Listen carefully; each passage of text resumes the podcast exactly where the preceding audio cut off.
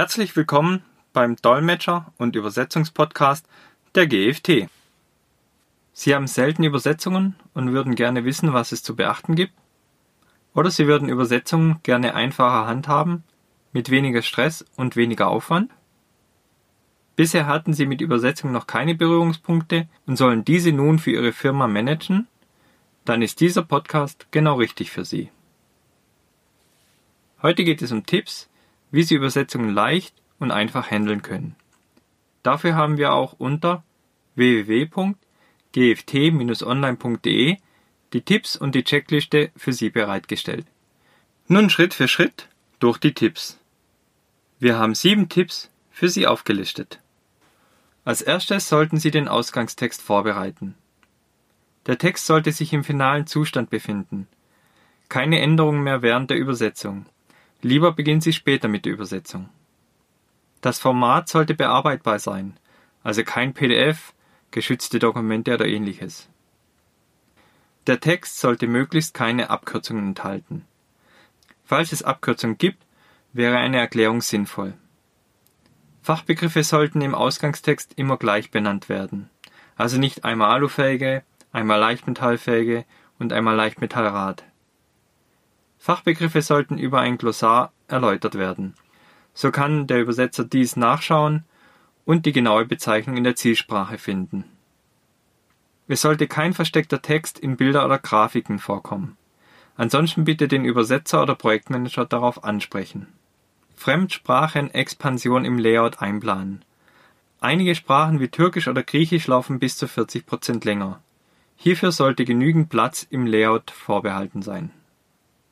Zweiter Punkt Vorbereitung der Übersetzung. In der technischen Dokumentationsabteilung erfragen, ob es Glossare, Erklärungen zu Abkürzungen, Illustrationen oder Referenzmaterial gibt. Eben alles, was dem Übersetzer hilft.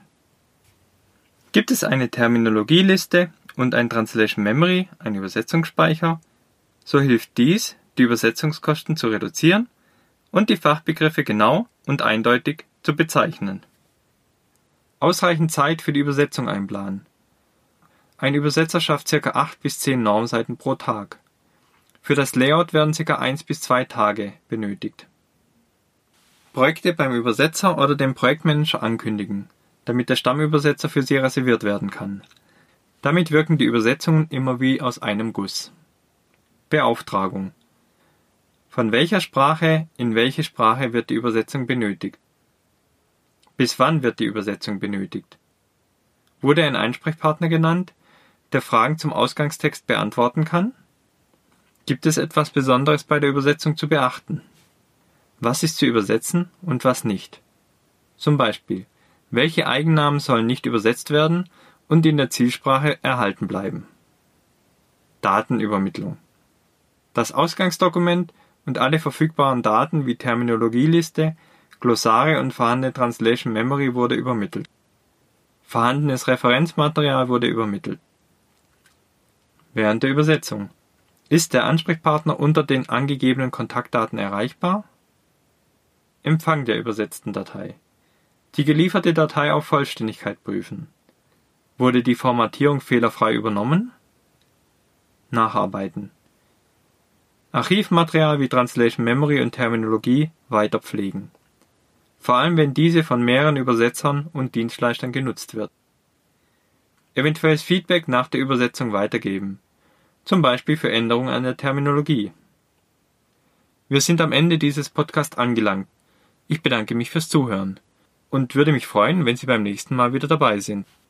Wenn Sie Fragen haben, die bisher noch nicht im Podcast behandelt wurden, können Sie diese gerne per E-Mail an m.binder.gft online.de stellen.